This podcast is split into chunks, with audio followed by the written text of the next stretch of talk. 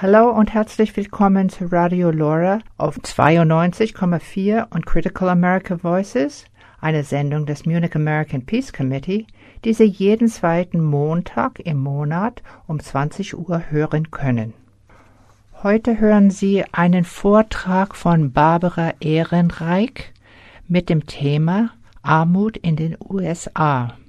Der Titel ist Fußtritte für die da unten. Barbara Ehrenreich ist eine bekannte amerikanische sozialkritische Journalistin und Aktivistin. Schon ab den 1970er Jahren engagierte sie sich für Fragen der Frauengesundheit. Sie schrieb regelmäßig Artikel für das Miss Magazin und für Mother Jones. Unter ihren zahlreichen Büchern befinden sich die Bestseller Nickel and Dime, das heißt Arbeit pur, unterwegs in der Dienstleistungsgesellschaft. Bait and Switch, This Land is Their Land and Bright-Sided. 2012 gründete sie das Economic Hardships Reporting Project, eine Website, die Armut und wirtschaftliche Unsicherheit in das Zentrum der politischen Auseinandersetzung rücken möchte. Barbara Ehrenreich sprach am 13. März 2013 in Santa Fe, New Mexico. Diese Sendung ist in drei Teilen gegliedert. Zuerst eine kurze deutsche Zusammenfassung und dann der vollständige Text in Englisch. Ich freue mich sehr, heute in Santa Fe zu sein. Sein Mindestlohn macht diese Stadt für mich zu so etwas wie einem heiligen Ort, einem Mekka. Hier haben wir schon vor sechs Jahren erfolgreich dafür gekämpft, während an der George Mason University in Virginia wie an vielen anderen Universitäten die Wirtschaftsstudenten noch heute zu hören bekommen, dass Mindestlöhne Arbeitsplätze kosten und die Wirtschaft gefährden. Diese Studenten und ihre Professoren sollten alle nach Santa Fe kommen, wo es nach San Francisco die höchsten Mindestlöhne der USA gibt und weit und breit keine geschlossenen Läden. Es ist keine verarmte Stadt. Bei meinem letzten Besuch hier sprach ich hauptsächlich über mein Buch Arbeit pur unterwegs in der Dienstleistungsgesellschaft. Inzwischen hat sich durch die Wirtschaftskrise die Situation der Betroffenen noch weiter verschlechtert. Was mich von Anfang an angetrieben hat, war der Ärger über all jene, die respektlos über arme Menschen und besonders über arme Frauen reden. Seit den 1990er Jahren hört man von den Politikern und sogenannten Experten immer wieder, dass mit den Armen etwas nicht stimme, dass sie, wie Farbige, einen niedrigen IQ haben, charakterliche Schwächen aufweisen, ihr Leben nicht auf die Reihe bekommen und dass arme Frauen ständig ihre Partner wechseln, faul sind, zu viele Kinder haben, sich mit Chips und Softdrinks vollstopfen und gar nicht daran denken zu heiraten. Nach dieser Theorie sind die Armen selbst schuld an ihrer Armut. 1996 wurde die Sozialhilfe für bedürftige Alleinerziehende eingestellt. Stattdessen unterzeichnete ausgerechnet Bill Clinton ein staatliches 100 Millionen Keuschheitsprogramm für weibliche Niedriglohnbezieher. Heute werden sogar 400 Millionen Dollar dafür ausgegeben. Vielleicht sollten wir unverheirateten Frauen alle einmal ein solches Trainingsprogramm ausprobieren. Weil ich davon überzeugt war, dass kaum ein Mensch freiwillig arm ist, versuchte ich, den Armutsursachen auf den Grund zu gehen. Ich begann, die Gehaltsangebote in den Stellenanzeigen für Aushilfskräfte mit den in denselben Zeitungen genannten Mietpreisen zu vergleichen um mein ewiges Lamentieren über diese himmelschreiende Ungerechtigkeit zu beenden, schlug mir der Chefredakteur einer Illustrierten vor, selbst einmal zu versuchen, von diesen Löhnen zu leben. Und weil auch Journalisten auf Arbeitsaufträge angewiesen sind, ließ ich mich auf dieses Experiment ein. Dazu musste ich mir zuerst eine möglichst billige Bleibe suchen. Ich versuchte auch nicht einen besonders schlecht bezahlten Job zu finden, sondern den bestbezahlten, den man mir ohne Kenntnis meines Studiums, meines Doktorgrades und meiner journalistischen Berufserfahrung anbieten würde. I am so glad to be in Santa Fe. For for me, uh, Santa Fe is like Mecca. I mean, it's like a very special holy place uh, because of your, your minimum wage. Uh, last week, that's, you know, that's what brought me here in 2007, six years ago, the minimum wage campaign, and I know there are people here from it. I, I was looking so much forward to coming here because last week I gave a talk at George Mason University in Virginia. And as usual in these situations, a student in the audience stood up in a Q&A and said that she had learned in her economics class that raising the minimum wage would cause widespread unemployment and, and economic ruin. Now, I hear this every time I speak on a campus. And I think that academic economics departments are dedicated to one proposition only, and that is teaching that the economic status quo is exactly fine. And it's perfect even for the poor. So I said to this uh, young woman, I said, Will you come with me to Santa Fe next week?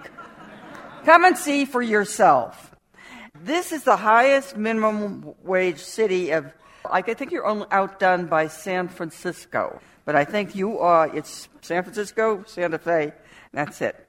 When I came here six years ago, so I have a comparison because it was six years ago, and I am not seeing boarded up businesses.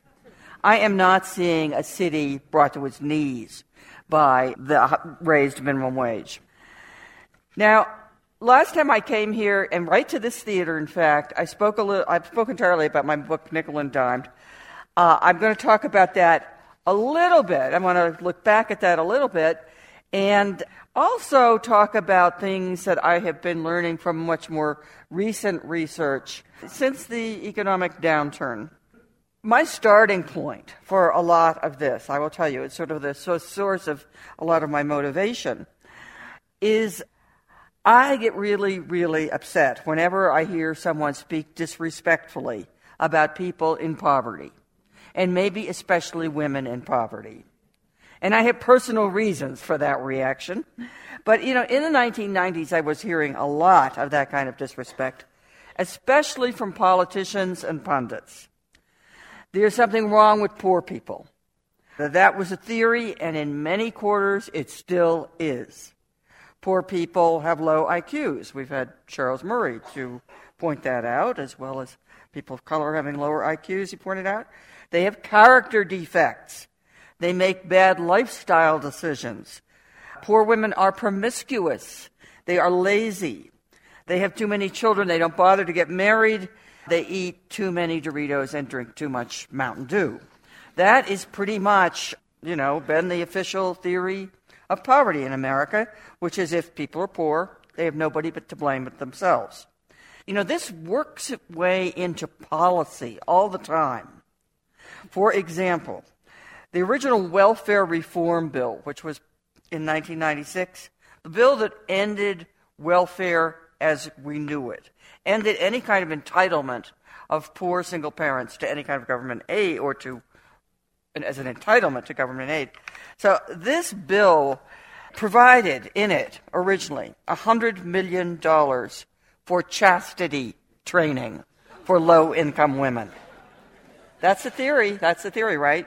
So imagine scene Bill Clinton signing into law, you know, this provision for chastity training, not unfortunately for himself, but anyway, you know, and that amount went up as of most recent amount. It was up to $400 million for training poor women to make them more marriageable. You know, a lot, you know, some of us ladies aren't married because we haven't tried. We really need the education. Uh, actually, I've tried it a number of times. And you know, it, it seemed to me that the problem had nothing to do with lifestyles or personal choices, or that overwhelmingly it has nothing to do with those things. I started my own personal crusade for a living wage just by reading my local newspaper, seeing what wages were being offered in the help wanted ads, and, and they very cleverly don't mention them usually. Then turn to the apartment rental section and see what the rents are. And the, and the math did not look good to me. That was my starting point. And I agonized about this so much and made, complained about it so much that I finally got a magazine editor to say, Barbara, what you have to do is go out there and try living on these wages yourself. Somebody should do it. I did not mean myself as a journalist. But journalists need what jobs they can get, what assignments they could get. Uh, so I had to leave home. I had to find the cheapest accommodations possible. And I was not trying to find low, the lowest wage jobs I could. I was not find, trying to find minimum wage jobs. My rule for myself was I had to find the best paying jobs I could, consistent with not using my actual resume or educational experience or anything. Not, though, that I could have cheated very easily because I never did see a help wanted ad for a political essayist. And in particular, I never saw a help wanted ad for sarcastic feminist political essayist. So gab es für mich nur Stellen im Hotel- und Gaststättengewerbe. Daran hat sich offensichtlich seit der Zeit meiner Studentenjobs nicht das geringste geändert. Genauso wenig wie an dem Verdacht, dass nur Kriminelle bereit sein können, für so wenig Geld zu arbeiten. Haben Sie sich jemals einem Drogentest unterziehen müssen, wenn Sie sich für eine Stelle beworben haben? Oder einen Fragebogen ausfüllen müssen, in dem man Sie fragt, bis zu welchem Betrag Sie Ihren Arbeitgeber im letzten Jahr bestohlen haben? Oder ob sie glauben, dass die Arbeit besser läuft, wenn man ein bisschen high ist. Mit solchen Fragen werden Menschen konfrontiert, die sich für schlecht bezahlte Jobs bewerben. Diese Jobs sind nicht nur körperlich sehr, sehr anstrengend, sondern auch für eine gut ausgebildete Buchautorin intellektuell unerwartet anspruchsvoll. Als ich einmal bei Walmart in der Abteilung für Damenoberbekleidung arbeiten sollte, freute ich mich darauf, den Damen von Minnesota modische Ratschläge geben zu können. Doch stattdessen hob ich Kleidungsstücke auf oder brachte Ware, die Kunden aus unerfindlichen Gründen in anderen Abteilungen versteckt hatten, an ihren richtigen Platz zurück. Dazu musste ich allerdings erst einmal lernen, wo sich der jeweils richtige Platz befand – den Walmart aus welchem Grund auch immer alle paar Tage änderte. Seit jener Zeit benütze ich nie mehr den Begriff ungelernt, denn jede Art von Arbeit erfordert Intelligenz, Können und Konzentration und verdient deshalb unser aller Respekt. Oft erschwerten auch absurde Managementvorschriften die Arbeit. So war es verboten, mit Kollegen zu reden oder selbst bei Arbeiten in großer Hitze Wasser zu trinken. Über die Handhabung von Toilettenpausen in den USA gibt es sogar einen wissenschaftlichen Wälzer mit dem vielsagenden Titel Gesetzlich verboten. Fast überall geht man wie selbstverständlich davon aus, dass schlecht bezahlte Arbeitskräfte stehlen. Dabei befinden sich die Diebe unter den Managern. Lohndiebstahl nimmt in den USA ständig zu. Bei Walmart werden die Arbeitszeitmessungen manipuliert oder unbezahlte Arbeiten vor Beginn der gemessenen Kernarbeitszeit angeordnet. Dieser Lohndiebstahl beläuft sich auf jährlich 106 Milliarden Dollar. Das ist mehr als die staatlichen Ausgaben für die Arbeitslosenversicherung. Während meiner Recherchen erlebte ich auch, wie weit Mieten und Einkommen auseinanderklaffen können. Ich suchte nach der billigsten Bleibe und landete in Wohnwagenparks und billigen Motels, für die man ohne monatliche Vorauszahlung wöchentlich bezahlte. Dabei wurde mir vor Augen geführt, wie teuer es ist, arm zu sein. Denn wer nicht in der Lage ist, für eine normale Wohnung monatlich eine Miete in Höhe von 1000 Dollar im Voraus zu bezahlen, von dem werden wöchentlich 250 Dollar für ein stinkendes Loch ohne Kühlschrank und ohne Mikrowelle verlangt. Da unter solchen Umständen Selbstkochen unmöglich ist, muss man sich von teuren Fertig- und Fastfood-Gerichten recht und schlecht ernähren. In New Mexico beträgt der Mindeststundenlohn 7,50 Dollar. Nach Berechnungen des Massachusetts Institute of Technology, MIT, benötigt ein Erwachsener mit einem Kind, um überleben zu können, jedoch mindestens einen Stundensatz von 17,78 Dollar. Sie haben in Santa Fe einen Mindeststundenlohn von 10,50 Dollar erkämpft. Doch laut MIT müssten es selbst für ein Leben ohne Internetzugang, ohne Kino, ohne Ferien mindestens 19,92 Dollar sein. Manchmal sagen mir wohlhabende Leute, dass die Armen nur lernen müssten, mit ihrem Geld vernünftig umzugehen. Tatsächlich gibt es auch immer mehr entsprechende Seminare, aber wenn man in der Stunde sieben, acht oder neun Dollar verdient, dann bleibt als einzig gültige Lehre nur das Mantra Kauf das nicht, iss und trink das nicht, rauch nicht, lass kaputtes nicht reparieren und gehe möglichst nicht zum Arzt. Finanziert wird der Unterricht über den Umgang mit Geld von Banken, also von denjenigen, die für die Immobilienkrise verantwortlich waren und die von der Gutgläubigkeit, der Unwissenheit und dem Vertrauen ihrer Kunden profitierten. What jobs I ended up getting, like waitress and hotel housekeeper, that's where I fit in in the labor market. That's what I found. You know, it had been a while since I had worked in any of these kinds of jobs, since I was a teenager.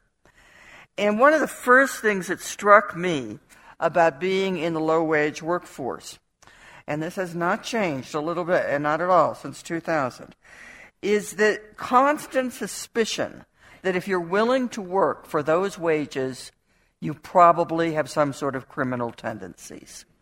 There's something wrong with you, right? First, the drug test. Anybody here ever take a drug test to get a job? Oh, how'd you do? Good. No, we'll talk about that later. Um, then there's the personality test. Most of the questions are, you know, I thought, being kind of a smart aleck, I thought that was pretty easy. Like, uh, here's an example, and I wrote this one down, so it's word for word. Like, you, you know, you get this in your, in your application process. Quote, in the last year I have stolen, parentheses, check dollar amount below, worth of goods from my employers, close quote you see that, you want to, you know, you really want to be a smart aleck and say, do you have a calculator I could use? um, or then there was, uh, you know, this question which um, pops up on many companies' uh, tests for their low-wage workers. Agree or disagree, it is easier to work when you're a little bit high. Um, you don't want to overthink that one, you know be so easy to get philosophical there, but don't do it. So, you know, that, that's, that's the preparation. Then you enter into a job paying, at the time I was doing this, I averaged $7 an hour. And these were hard jobs. All the jobs I had, they were physically hard jobs. And I, I would have to say that's one argument for doing this sort of journalism, which is called immersion journalism, where you actually put your body into it. And that is that if you ask people, is your job physically hard? Oh, they'll say, yeah, but most people don't complain a lot. It was another thing to do it myself. I'm strong, I'm fit, but I, there were many jobs where after a shift, my legs would feel like rubber. That I had to find that out. A more important thing that I picked up about how hard these jobs were is something that was completely surprising to me. I'm educated, I've written a lot of books. These jobs were mentally challenging. Every one of them. I had a hard time learning. And it's a humbling kind of discovery. I'll just mention one example of that, which was at Walmart. I was assigned to ladies' wear. I thought, oh, great. I'll be giving fashion advice to the women of Minnesota. No, the main thing was picking up garments from the floor or that things that have been hidden for some mysterious reason that I don't know what consumers are thinking, but in, in the wrong department. Somebody has to find everything and put it in its exact right place. In other words, I had to memorize the exact location of hundreds of different items, which would then be rotated every few days for no other purpose than to convince me I have Alzheimer's disease. Why Walmart wanted to do that, I don't know, but that was the plan. So, very important lesson for me here. I never use the word unskilled to describe anybody's job. Every person's job takes intelligence and skill and concentration and deserves our complete respect. Um, some of these jobs were also a lot harder than they needed to be because of absurd management rules, like no talking to your fellow employees. You can guess why that is. No drinking water. even in a sweaty job. And then there's a whole bathroom break situation. I was in some of those jobs, the bathroom breaks were so rare. I looked back on the drug test with nostalgia. You know, they don't tell you that could be the last time. There is an academic book that's been written about bathroom breaks in the United States workforce. The title tells it all. It's called Void Where Prohibited. Um, and then an interesting thing, you know, in all these jobs, they suspect you of stealing. Your purse could be searched at any point because you might be stealing, uh, I don't know, ketchup packets from the restaurant or something. However, in, in most of these jobs, it's management that's stealing. Wage theft is a huge problem in America. I could see it going on, but I didn't even have a term for it when I was doing these jobs. One form it can take is a, well, Walmart just changes the computers. So it doesn't look like you've worked so many hours. Another thing is they can tell you to come in a half an hour before the clock starts ticking for your pay. And you start working. And they're not paying you for that.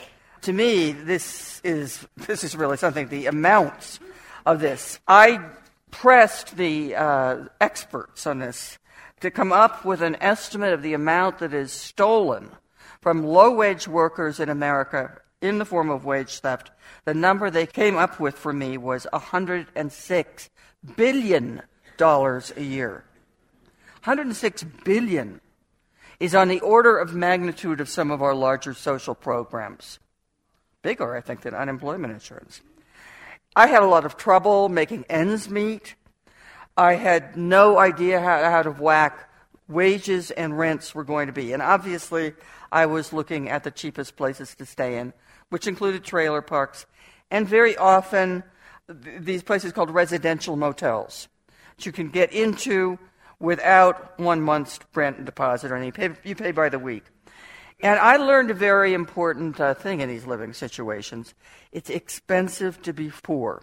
If you don't have that one month's rent and security deposit up front, which is, would be more than $1,000, a lot of capital, then you're stuck with outrageous weekly payments in this, this one residential motel I ended up at, it was $250 a week to stay in an absolute dump that smelled like rodent droppings, and it had no fridge or microwave, meaning that everything I bought to eat had to come from a convenience store, and occasionally as a treat, fast food. I'm not complaining about the cuisine. It's just right away, that's a lot more expensive than being able to go to a grocery store. So, you know, the rent, the expenses, I ultimately realized this is not possible. I would have to, I don't know, if I find a lot of roommates or something.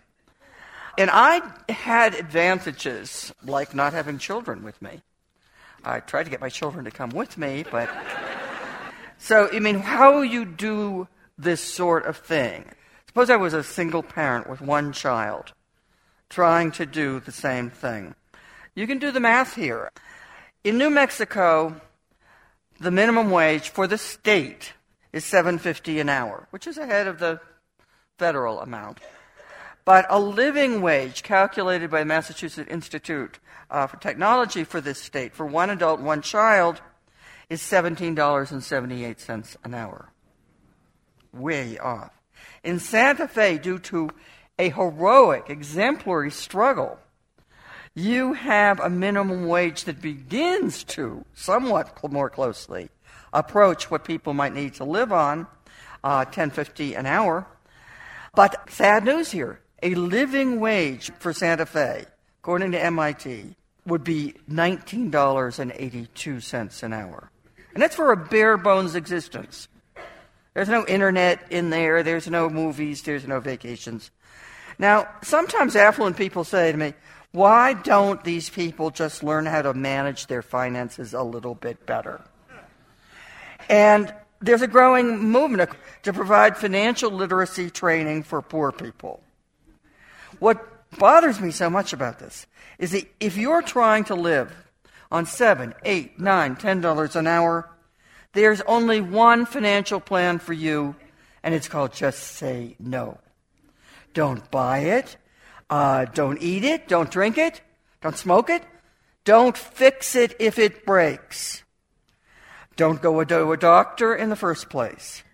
I just found out recently, uh, due to some recent research, who's funding financial literacy education in our public schools? The banks. Wells Fargo, Capital One, the same banks that brought us the mortgage crisis in the middle of the OOs.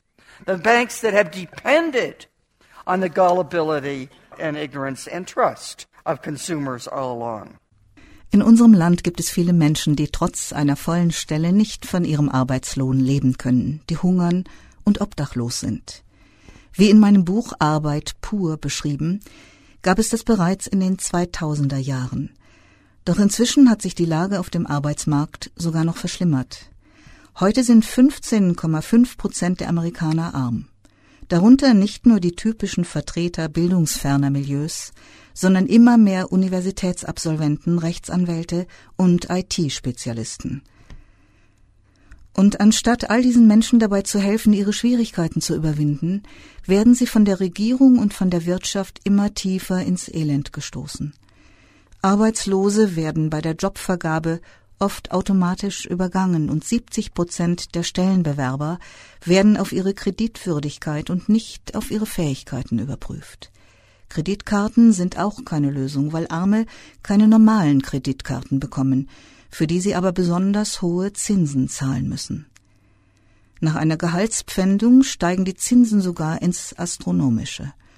Um eine Privatinsolvenz anmelden zu können, müsste ein Mittelloser erst einmal 2000 Dollar aufbringen. Doch all dies ist noch nicht das Schlimmste. Mein Economic Hardship Reporting Project berichtet regelmäßig über die ärgsten Schikanen, mit denen die Regierung die Armen traktiert. Egal zu welcher Tages- oder Nachtzeit man in der New Yorker U-Bahn von der Polizei mit den Füßen auf einem Sitzplatz erwischt wird, man kommt vor Gericht und muss für alle Gerichtskosten aufkommen. In Washington wird man wegen Fahrens mit einem abgelaufenen Führerschein verhaftet. Die Strafe für das Fahren mit einem beschädigten Scheinwerfer beträgt 200 Dollar, also weit mehr als ein neuer Scheinwerfer, den man sich leider nicht leisten konnte. Das Auto aber benötigt man für den Weg zur Arbeit. Schulschwänzen kostet in Los Angeles 250 Dollar, in Dallas 500 Dollar, oder sechs Monate Gefängnis für die Eltern. Inzwischen schicken viele Eltern ihre Kinder erst gar nicht mehr zur Schule, weil sie die teuren Konsequenzen fürchten, falls sich die Kinder verspäten und von der Polizei verhaftet werden. Denn 80 Prozent der sogenannten Schulschwänzer kamen nur zu spät, weil der überfüllte Bus nicht angehalten hatte. Auf diese Weise werden zwar weniger statt mehr Kinder von ihren Eltern zur Schule geschickt, aber es fließt mehr Geld in die ständig klammen Gemeindekassen. In South Carolina wurde eine arbeitslose Frau, die versucht hatte, sich durch den Verkauf ihres eigenen Blutes für die Herstellung von Plasma und mit dem Sammeln von Schrott über Wasser zu halten, zu einer Geldstrafe von 480 Dollar verurteilt, weil ihr Hof angeblich gegen ein gerade neues Sauberkeitsgesetz verstieß. Erst aufgrund heftiger Bürgerproteste wurde die zahlungsunfähige Frau nach sechs Tagen aus dem Gefängnis entlassen. Zum Glück musste sie nicht auch noch für Kost und Logis bezahlen. Denn bereits 2009 warf man eine von der Polizei festgenommene obdachlose, Vollzeit arbeitende Frau ins Gefängnis, als man feststellte, dass sie die Unterbringungskosten für ihren inhaftierten 16-jährigen Sohn noch nicht vollständig bezahlt hatte.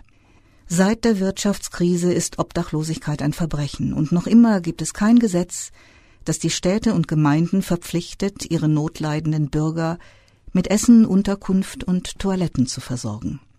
In der Stadt Orlando in Florida ist es sogar verboten, Armen zu helfen. Eine Gruppe liebenswürdiger Mittelklassebürger saß dort bereits im Gefängnis, weil sie ihr veganes Essen an Obdachlose verteilt hatte. Ist das nicht eine Kriminalisierung des Christentums und jeglicher Moral? Für einige Behörden sind Arme Menschen, die eine vernunftbegabte Person als sozialhilfewürdig anerkennen würde und die in der Lage sind, Sozialhilfe zu beantragen. Diese Definition träfe zu 100 Prozent auf mich als freiberufliche Schriftstellerin zu und ist ein weiterer Beweis für die Ressentiments gegenüber Bedürftigen. We have a lot of full-time workers in this country who don't make enough to live on. If you're talking about living indoors, that is. Homeless people who are full-time workers. I met them. I'm sure you know some of them. Even more disturbing to me in some way, hungry workers. That's sort of an image of one in the early oh OOs before the economic downturn. What I described in the book Nickel and Dimed, if any of you, in case any of you have been forced to read it in school or something, is out of date because those were the good old days. Everything you read in there, you have to correct and say, ah, what would this be like today when it's so much harder to find these jobs and when in many ways wages and conditions have deteriorated? And what happened in the last four years or so of, of downturn? The number of people in poverty grew to 15.5% of Americans. A large part of this increase, I can't tell you how much, I wish I knew, is not people who are poor necessarily in the long term, or people whose parents were also poor, but people who had higher educations, who have degrees, people who were lawyers, IT experts, college graduates of all kinds. These are not the kind of people that that stereotype I talked about at the beginning can apply to. These are not the people who have the bad lifestyles, so so called. They got poor, you know, because they didn't have money. In fact, that's become a, a sort of a, a major kind of theoretical breakthrough of mine. That the cause of poverty may not be character failings, may not even be lack of education, may not be bad habits. That the real, real core of poverty is a shortage of money. That's it, you know. It's a theoretical breakthrough. I'm trying to push it. Generally, when we talk about doing something about poverty, we talk about things that need to be done affordable housing, subsidized child care, you know, all those sorts of things. We talk about budgets, programs. This afternoon, I went to a fascinating meeting put together by HomeWise, uh, the housing organization in Santa Fe to talk about just this kind of thing. How do we build programs and make them work effectively to help people move up? The sad truth in this country now, though, is instead of helping the down and out, we have a society that seems to persecute the poor, so that if you start sliding downhill, you're likely to accelerate all the way into destitution or even further. And there is another step, and that's incarceration this is something that has accelerated and increased since the middle of the OOs. And I'll tell you why I think that is. This sort of persecution of the poor. Both government and corporations play a role in this. First of all, a number of employers openly discriminate against hiring unemployed people. I mean, this is so, I found it's funny to say that. They don't want to hire unemployed people. they want to hire people who already have jobs. Why is that? Because the same stereotypes that apply to the poor apply to the unemployed. They must be losers. So don't hire them. In fact, there are states now that have been trying to pass laws uh, so that you can't have help wanted ads that say, for example, no unemployed candidates will be considered at all. Close quote. More and more employers and I've seen numbers that go up to 70%, now do a credit check on people who apply for a job. I mean, it's nothing to do with your ability to perform the job. But right there, the people who most desperately need employment are weeded out. And if you've been relying on credit cards to get through these things, the poor face higher interest rates. They don't get regular credit cards, they get subprime credit cards. I won't even talk about payday lenders because there's such astronomical amounts of interest. And if you think you get, could get rid of any of these bills by filing for bankruptcy, I was shocked to find that the average cost of filing for bankruptcy in America is $2,000. And where are you going to get the $2,000? Just to become bankrupt? Do we need a special program for that? Bankruptcy assistance? Now, here's the most sinister thing to me, though. This is research I've done and reporting I've done, but also because I work now with a group called the Economic Hardship Reporting Project, which I am proud to say I launched when we get starving journalists who are pretty easy to find to do really good research on these sorts of issues. The most sinister thing, it seems to me, is the ways in which government contributes its own harassment of the poor. 10 million people are charged each year in this country with misdemeanors. Many of these are very minor misdemeanors. I'll, I'll mention some of them. But they still lead to fines and even jail time. 75% of the people charged with misdemeanors, this is kind of interesting, are indigent. And the average fine for a misdemeanor is in the range of 200 to $500. You're already poor, right? You've got a low wage job. In New York, it is illegal to put your feet up on a subway seat that is empty. The whole subway car can be empty. It can be three in the morning, you're returning from your dishwashing job. You put your feet up, and a cop comes in. You are not warned. You are not reprimanded. You don't receive a citation. You are arrested. You're right then taken off the subway train and into a police station. And so you, you know, the next thing is, you know, you're going to be charged. You're going to have court costs because now the defendant is charged with all the court costs or increasingly with the court costs. In Washington, D.C., you can be arrested, not just warned or given a citation for driving with an expired license. Uh, and, and so you can see how this grows. And the example I like to give is if you're driving with a broken headlight, it could cost $150 maybe to get a new one put in. You don't have $150. You've got to get to work or from work or whatever. And you get stopped for that. You get fined $200. Well, if you had that money, you would have fixed the headlight, right? So you can't pay that. Then the court is going to issue a summons at some point because you haven't paid, uh, you know, that, that kind of cost. The summons is going to be turned over to a collection agent, which may not bother even getting your correct address. You know, most people who are issued summonses don't show up and say they never got the summons. That's called failure to appear. Now you're in real trouble. Now there's a warrant out for your arrest. And the likelihood is you have no idea about that. Another thing in the public sector realm is a growing number of cities have taken to ticketing and sometimes handcuffing children found on the streets during school hours. In Los Angeles, the fine for truancy is $250. In Dallas, it can be as high as $500, crushing amounts for people who don't have much money. In New Mexico, upon, when there's a second conviction uh, for a child's truancy, a parent may face a fine of not more than $500 or imprisonment for up to six months. Now, we want children to go to school, right?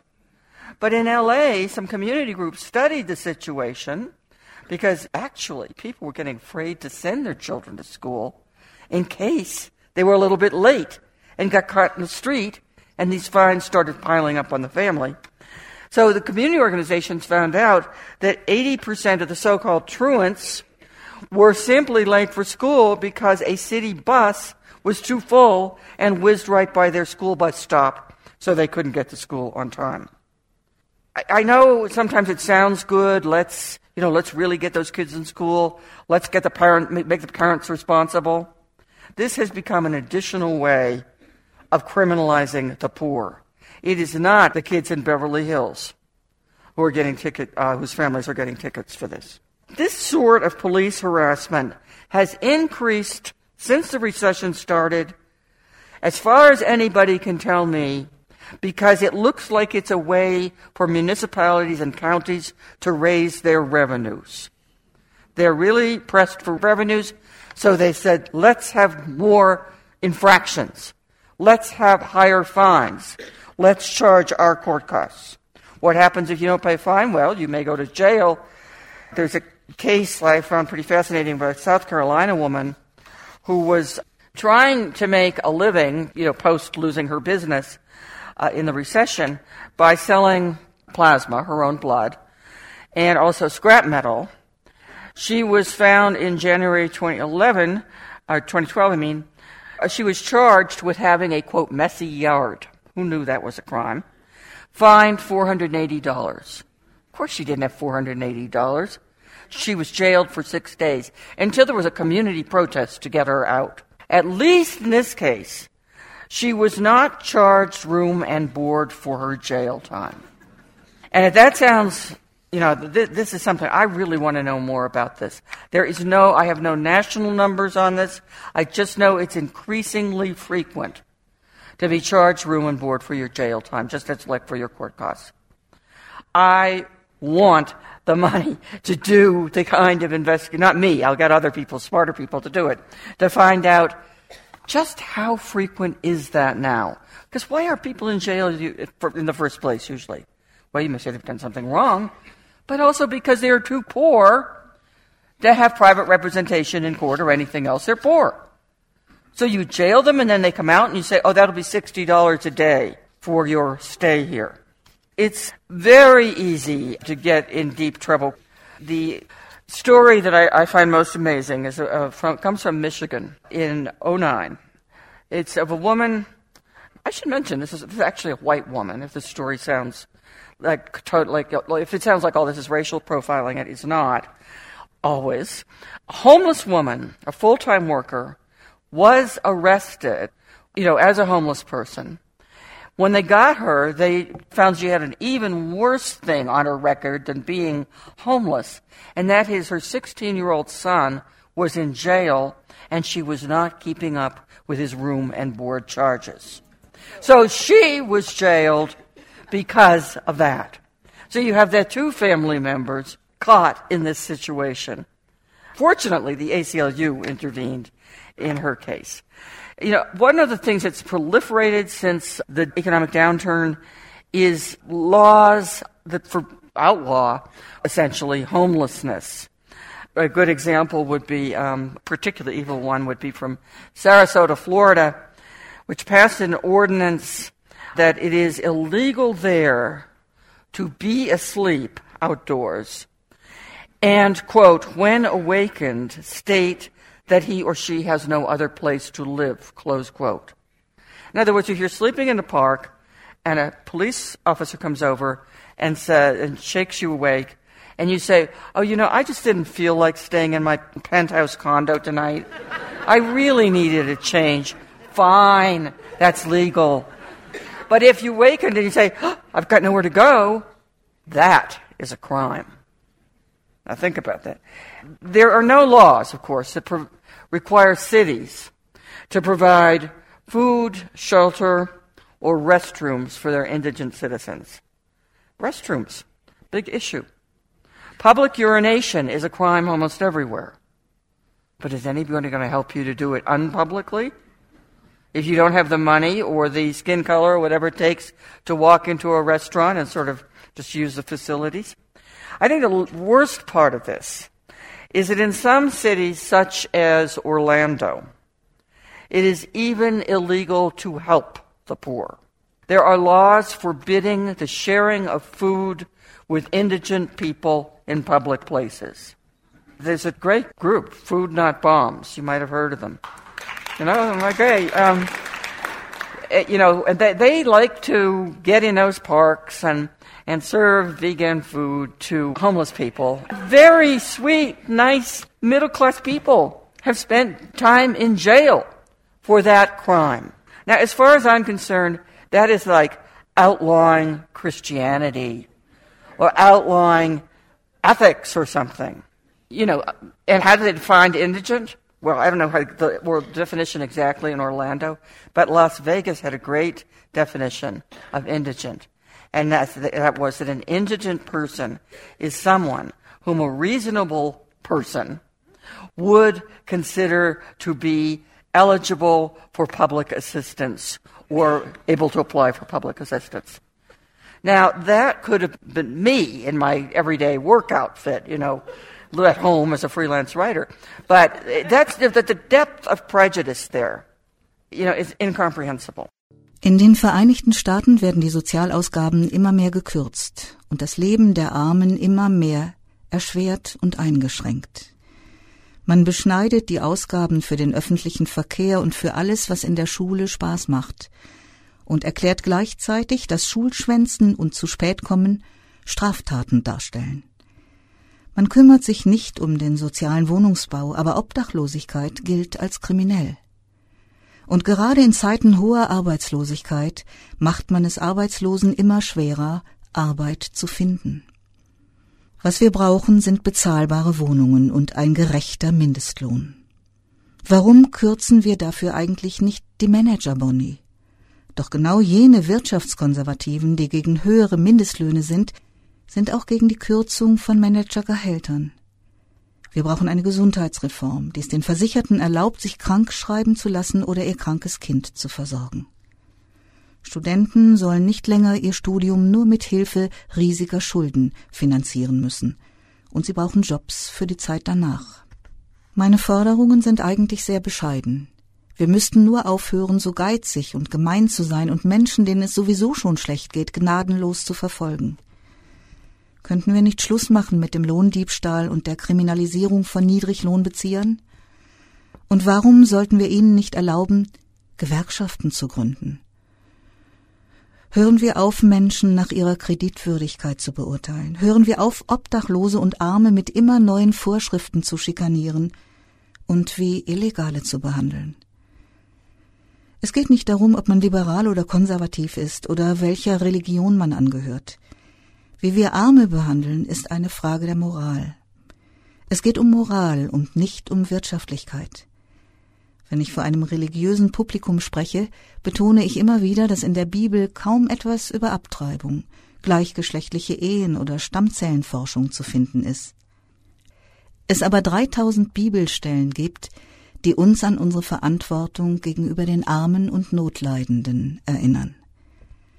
Es ist allerhöchste Zeit, dass wir Menschen im Unglück nicht mehr mit Füßen treten, sondern ihnen unsere Hand reichen. Ich danke Ihnen. So we have a pattern in this country. We have been defunding services that might help the poor while ramping up various forms of harassment of the poor, including a law enforcement. So you starve school budgets.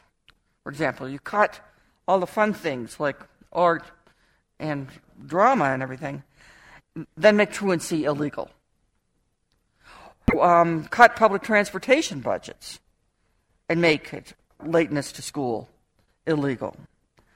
Shut down public housing and then make it a crime to be homeless. And, you know, at a time of high unemployment um, in, in most parts of this country, make it more and more difficult for people who are unemployed, who need jobs, to find them. Now, it's clear, you know, the positive kinds of things we need to do in this country. You know, we need affordable housing. We uh, need to raise the minimum wage everywhere. And that's where, you know, you, in Santa Fe, you have to go out there and be the missionaries around the country so you can raise the minimum wage and have a better, stronger community. Uh, you could cut, you know, executive compensation at the top of the corporate hierarchy if you just want to keep things in line you know, it's, it's, it's amazing how some of the, the same economic conservatives who will say, no, we cannot raise the minimum wage, say, well, how about controlling executive compensation? Oh, no, they do that either. Why not? Why not bring that down? We've got health reform, or we should shortly have it, and New Mexico, the question will be whether it is actually implemented so that people can sign up for expanded Medicaid. What about some sick days for this country? Nearly half of America's private sector workers have no guaranteed sick days and can face firing for staying home with a sick child. You know, I could go on and on and on with things that need to be done. I'll mention this since there are college students in the audience. You know, this this isn't working this uh, higher education business. It is not working anymore. You have no guarantee of a job when you get out. You, what you have is a guarantee of a huge debt. And an awful lot of poor students are trying to get through college now while working full time, which is not possible. No one should have to go through this. No one should graduate with tens of thousands of dollars in debt. In fact, I'm for an immediate debt jubilee. Debt jubilee for all that those student loans. But you know, I'm not pushing a uh, positive agenda here. We all know what it is. My sort of short-term demand is much more modest. Could we just stop the meanness? Could we stop the relentless persecution of people who are already having a hard time? Could we stop the wage theft by employers? Could we stop treating low wage workers as criminals? Give them some rights in the workplace so they could even organize into unions if they want to. Stop penalizing people for their credit scores. Since when is a credit score is a measure of a person's worth? Which is how we act about that today. Could we stop harassing the homeless and the indigent? You know, in a sense, to be homeless, to be indigent in America, you have entered the ranks, the ranks of a population very little different from undocumented workers. It's like you're not a citizen anymore. It's like you have no rights at all here. In other words, could we stop kicking people when they're down? That's my program. Not my whole one, but I don't think this is about, you know, any sort of like, um, you know, whether you're a liberal or a conservative or what's your religious orientation or anything. I think these are moral issues. How we treat the people who are in need is a moral issue. And I want to quote someone who was here tonight, who was one of the people who was one of the original activists around raising about the minimum wage in Santa Fe. And I remember reading her quoted in the New York Times in 2006. And this quote, it really meant a lot to me. She said, What really got the other side, and she's talking about the opponents of raising the minimum wage, was when we said, it's just immoral to pay people 5.15 an hour. They can't live on that. She said, when we said that, it made some of these business people furious. So we kept saying it over and over again. Forget the so called economic argument. This is a moral argument. When I speak to religious audiences, and I sometimes do, you know, if you're looking for some kind of biblical backup, you know, you're not going to find a lot on abortion in the Bible. You're not going to find anything on gay marriage in the Bible. You're not going to find a word about stem cell research in the Bible. But you will find 3,000 references to the moral claim that people who are hurting, chiefly because of poverty, have on the rest of us. And I think it is time to start acting on that moral imperative and maybe even get to the point where we move on from stop kicking people when they're down to the point where we're actually constantly reaching out a hand. Thank you. Thanks.